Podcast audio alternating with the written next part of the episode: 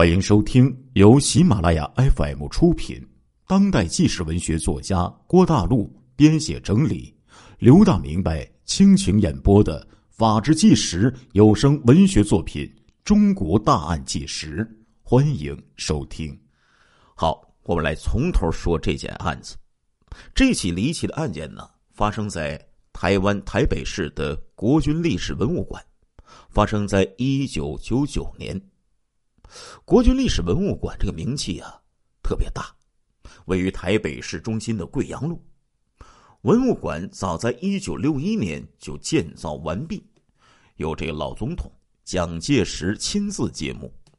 大体上来说呢，国军历史文物馆呢相当于北京的军事博物馆，馆里面陈列的是从呃国军一九二四年以来呀不同时期的文物和资料。包括什么黄埔建军呢、北伐呀、抗战呢、内战呢？哎，台湾时期等等这些历史文物。那除了大量的史料以外，关键的是这个馆内呀有很多实物，尤其是一些珍贵的兵器的实物。比如说，二零一七年八月十八号，有一个叫做吕君义的人。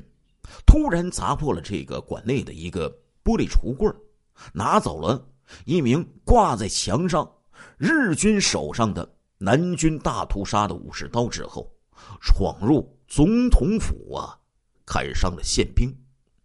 这把刀就是一件著名的文物，可能啊是隐藏着南京大屠杀恶魔的佩刀。这文物馆呢不算太大。大概有三层楼，六个展厅，藏品呢却很多，由军方直接管理。文物馆的负责人呢，也就是馆长啊，叫做李明德，是一个上校，执勤的全都是士兵。台湾和大陆啊不太相同，成年男性，台湾的成年男性哈都需要服兵役，相比驻扎其他地区的军人。尤其是驻扎在一些恶劣条件的一些岛外的军人呢，那在文物馆执勤的这个工作看起来很轻松，简直就像是度假一样。同时呢，这文物馆呢又设在市中心，哎，这些官兵的生活和娱乐呀比较方便，尤其是经常还有这个美女游客来参观，士兵们还可以大饱眼福。不像在其他地方服役的军人，往往一两个月呀，都只能看到一些洗碗的大妈。哎，可以说呀，在博物馆执勤算是军中的美差了。不过呀，外边看来是这样的，在这些文物馆执勤的士兵看起来，事情可不是这样的。这里边执勤可不是个好事啊，因为什么呢？有些大兵认为。文物馆里的战争文物太多了，很多兵器武器呀，都曾经杀过人。说这整个文物馆里阴气很重，经常出怪事儿。就刚才说的，刚才那个士兵抢的那把军刀，冲进总统府去砍人，哎，这些事情啊，就发生很多，总是很多说明这些事情发生。话说，就是这把刻有“南京之役，杀一百零七人”这把刀，在之前的主人的手里呀，就有很不可怕的事情发生。这把刀的这个所有者叫做魏亮，他是这个捐献者魏炳文的儿子。他曾经就回忆说：“他说他小时候啊，拿着这把刀砍树玩。”碰撞这个树之后，这个刀就发生了震颤，嗡，然后就让缠着这把刀的刀柄的丝线当中啊，就露出了许多暗红色的那些微粒儿。这个魏亮就不知道这是什么东西。长大之后，魏亮就怀疑，这可能是刀里呀凝结在刀柄上的中国人的鲜血呀。大兵们对这把刀都很畏惧，觉得呢，他可能是日本的一种叫做村正的妖刀。村正妖刀啊，是怎么回事呢？日本有一个很有名的这个家族，叫做德川家康。哎，这个这个认为呀，这把村正妖刀害了德川好几代人。可以说，这个家康以前呢，松平家两代的这个这个主人呢，都是死在这把妖刀村正的手下。哎，说这把刀啊，是专门作祟德川家的妖物。下令毁弃呀，所有的村正刀。大兵们也经常说，之前呢，我们呢会保养刀子，哎，整理这些刀子，因为没拿好的时候，就轻轻的碰到了，但是就是刀子脱壳了，碰到这个刀刃还没使劲呢，手就流血了。你们想想，就算这刀子再锋利，还碰到还没接触呢。也不至于到出血的地步啊，所以呀，这些大兵啊，就觉得这把刀不寻常，非常怕这把刀。还有一些大兵啊，就说呢，这个文物馆里呀，有两把武士刀，哎，到了晚上，其中一把就会发出青光，另一把呀，则会传出哀嚎声和脚步声。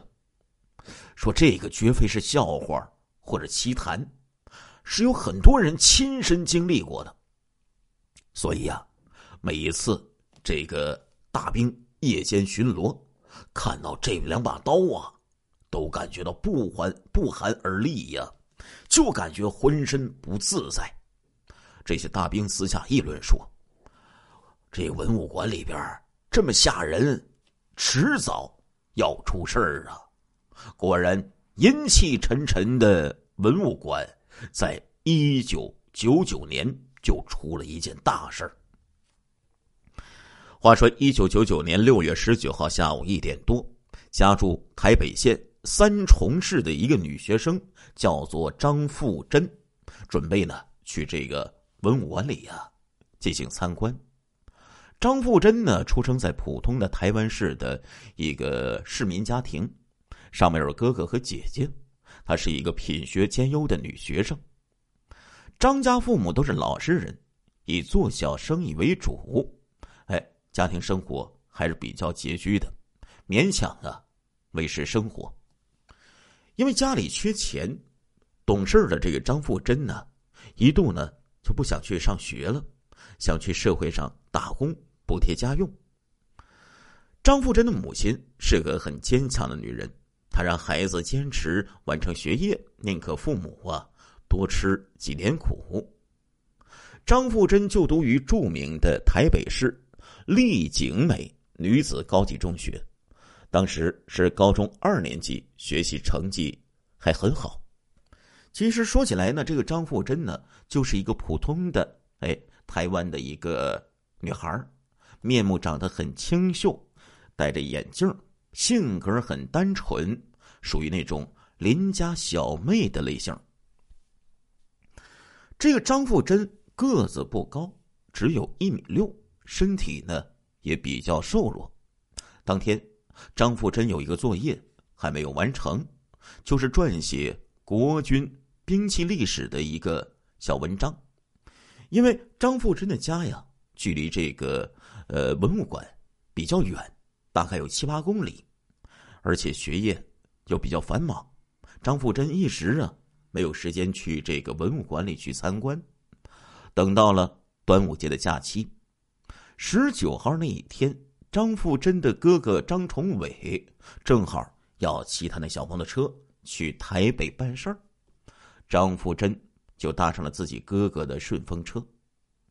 哥哥张崇伟呀是去去好友家，哎，见好友，要去拿东西。他穿着拖鞋和 T 恤衫就出门了。张富珍也没有穿台北的这个女中的校服，穿了一身休闲的便服，就坐在这个摩托车上跟着哥哥走了。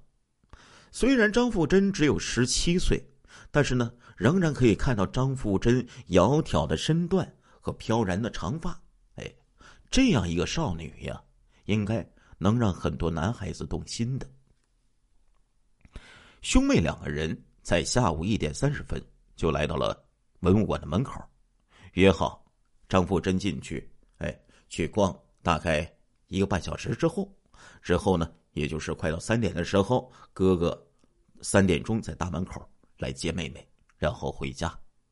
随后，哥哥张崇伟就骑着车就走了，张富珍自己背着小包，拿着照相机和笔记本就走进了军事馆。但是，哥哥张崇伟绝对没有想到，这是他最后一次见到他的妹妹张富珍了。哥哥呀，不到一个小时之后，见完了朋友。三点之前就等在了这个文物馆的大门口。谁知道这一等啊，等了半个多小时，一直到了三点半，妹妹始终没有出来。这时候啊，哥哥有点疑惑了，这是怎么回事啊？难道妹妹太过于专注，忘记了时间了吗？于是哥哥就耐不住性子了。就走进了文物馆的大门。不过之前说了，他穿着拖鞋，不方便呢，直接进入这个展厅内，就在门口伸头张望，不断的在这个房间里走来走去。没过多久，管理呀，突然又走出来一个年轻的士兵，用明显的台南口音，主动的询问哥哥有什么事儿。哥哥张崇伟就说。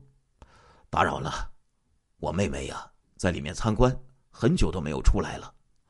我穿着拖鞋，不方便进去，你能帮我给她喊出来吗？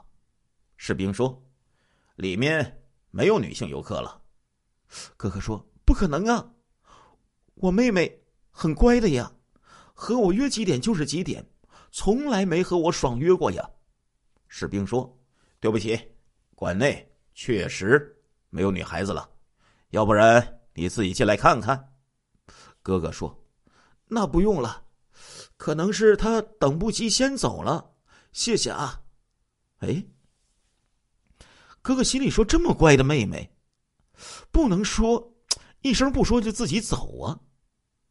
好歹这家里离这个文物馆大概有七八公里的距离，坐车也不方便呢。为什么不等着坐哥哥的摩托车呢？”哥哥觉得呀，事情似乎有点不对劲儿啊，仍然就先回家看了看，希望自己的妹妹已经坐在家里了。但是到家之后，哥哥发现妹妹果然没回家呀。哥哥又想，是不是借着放假跑到女同学家去玩了？有这个可能啊。不过张富珍平时很听话的，怎么连招呼都不打，就乱跑呢？总之啊，一家人心神不宁的，就等到了晚饭时间。天都黑了，张富珍呢还是没有出现呢。家里人知道，这个孩子从来没有不回来吃晚饭的时候，家里人立刻知道大事不妙啊。这时候，家里人开始拨打张富珍朋友同学的电话。几个电话打了过去，女高中生们都表示没有见过张富珍呢。哥哥姐姐家里人全都害怕了，分头就去张富珍经常去的小饭店呢、书店呢、图书馆呢去找人，但是毫无收获。就像。之前说的那样啊，张富珍是一个很温顺的孩子，日常呢基本上就是家呀、学校啊两点一线，从来呀没有这么晚还在外面游荡的。惊恐的张家人认为肯定出事了，立即就向所在的三重区的警察局进行了报案。如果是在大陆啊，老铁，你们知道会有什么结果吗？老刘告诉你哈，在大陆呢，你会被告知失踪只有超过二十四小时才能报案。哎，那这一家人就可能会被赶回去，等到明天再说。但是台湾呢，警方受到很多监督，动不动哎就什么问责，还有什么甩皮鞋、打警察，哎，责怪这个警察不办事儿。所以啊，这台湾的警察呀是不敢随随便便得罪老百姓的。三重区的警察局接警之后，没有敷衍一通，相反。相当的重视，这么乖巧的妙龄女孩突然失踪，这绝对不是一件好事儿啊！当然了，失踪呢也才几个小时，有可能是女孩出去玩了，走失了，或者是离家出走了。但是接警的警员呢，还是向上级进行了报告。三重区警察局的潘天龙很快就接到了汇报，这是个局长。他以一个老警察的直觉，认为这件事情恐怕没那么简单呢。只是呢，这个文物馆呢不在三重区，又是军事单位，三重区警察并没有管辖权。潘天龙啊，立即就联络。文物馆所在的台北市警察局中正一分局的局长刁建生，两个人简单就交流了一下案情。刁建生也觉得，一个花季少女突然从文物馆人间蒸发，绝非走失这么简单呢，恐怕是一件大的刑事案件。那在九十年代呀。台湾黑道有很多案犯，经常以绑架为生。前几天给大家讲的1997年，呃，白小燕被绑架案，就是其中一件轰动台湾的案件。两个局长就开始怀疑了呀，这个女孩是不是被绑架了呢？商量以后啊，两个人呢就决定分头行动了。三重区的警察局负责了解张富珍家庭和个人的背景，看看是不是有可能是离家出走，或者有可能是不是绑架案。至于中正一分局呢，则是负责去文物馆进行调查，看看张富珍究竟是不是在这里失踪的。三重区的刑警们迅速的就赶赴了张家。但是，他们毫无收获。张家父母啊，是小生意人，忠厚老实，人缘很好。哎，做小生意，那是和气生财，不可能得罪什么人呢。张家没有什么仇人呢。张家的生意很小啊，勉强养活一家人而已。他们呢，没有向别人借债，也没有把钱。借给别人，不存在债务纠纷。至于张家人的社会关系，也很单纯，同黑社会、黄赌毒，甚至是婚外恋，都完全不沾边儿啊！显然呢，报复绑架、感情纠纷杀人、图财绑架这些呀，都不存在呀。那么会不会是这个女孩张富珍本人是个叛逆少女，惹上什么麻烦，或者和什么男人私奔了呢？刑警的调查很快也有了结果。张富珍是一个温和胆小的女孩子，除了哥哥以外，几乎不敢和别的男孩说话。所有人都证实，张富珍绝对没有谈过男朋友，自然不存在私奔的可能了。亲爱的听众朋友们，这一集的《中国大案纪实》播送完了，感谢您的收听，我们下一集再见。